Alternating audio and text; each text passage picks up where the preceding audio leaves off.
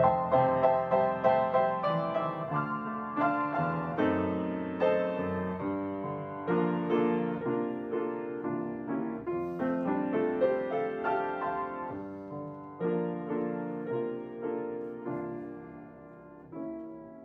es 31 de agosto, el último día del mes. Mañana estaremos ya en septiembre. Estamos a solo cuatro meses de terminar el año. Así que ya Nochebuena la podemos contar muy cerca.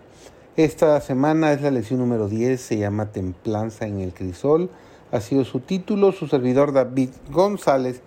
Nuestro título de hoy es Una boca cerrada. No debemos permitir que nuestros sentimientos sean quisquillosos.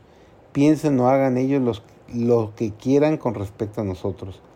Nada debe turbar nuestra unión con Cristo, nuestra comunión con el Espíritu Santo. Qué gloria es si pecando vosotros sois abofeteados y lo sufrís.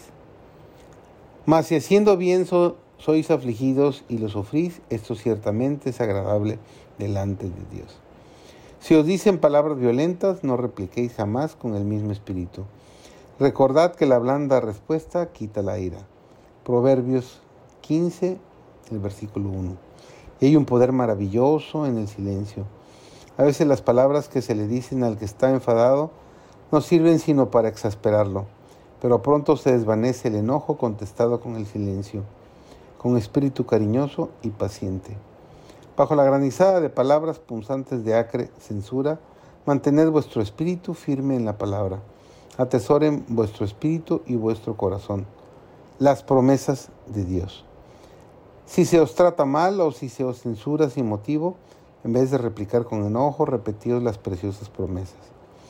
La fortaleza de carácter no se revela tanto mediante los sentimientos que manifestamos a causa de la injusticia o los malos tratos sino que el dominio propio y el firme control ejercido sobre una emoción fuerte manifiestan fortalecer, fortaleza de carácter y el Espíritu de Jesús. El vencedor recibirá el fruto del árbol en la vida que se encuentra en medio del paraíso de Dios. La recompensa que se dará al vencedor, al cristiano trabajador y abnegado, que pelea la buena batalla de la fe. Deberíamos estar luchando noblemente para alcanzar la victoria.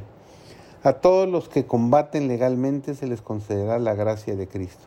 Preocúpense lo menos posible de lo que la gente dice. Dejen los que digan lo que quieran, pero no permitan que ni en palabras ni en hechos se manifieste en ti el yo. El Señor quiere que sigas una línea de su conducta que permita que te considere digno de confianza.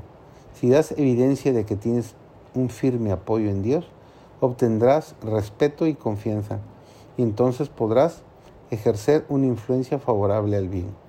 Permitirás que tu luz resplandezca con los mayores beneficios. Tratarás de representar a Jesús. Sabes que nuestro Salvador fue maltratado, pero no tomó represalias, fue despreciado y rechazado por los hombres. ¿Cómo pueden sus seguidores esperar algo mejor en esta vida? Que nuestro misericordioso Padre Celestial nos imparta a cada uno de nosotros más gracia y que podamos regocijarnos en su amor.